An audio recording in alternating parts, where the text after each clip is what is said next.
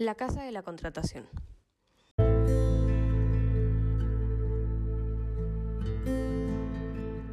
Esta fue la primera institución que la Corona de Castilla creó para la administración del Nuevo Mundo en 1503. Se encargaba de controlar todas las cuestiones económicas y comerciales. Recogía información sobre todo lo que llegaba de las Indias, como oro, algodón, azúcar, plata, cacao, medicinas, colorantes, entre otros. Además, todo esto era almacenado apenas llegaba a la península para preservarlo en perfectas condiciones. El traslado de las mercancías se hacía desde Sevilla hacia toda Europa. Asimismo, desde España se mandaba a las Indias semillas, animales, aceite, vino, telas, clavos y muchos otros productos.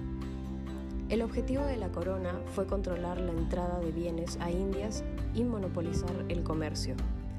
En el listado de pasajeros de Indias se especificaba también el pueblo de origen, oficio y destino del viajero.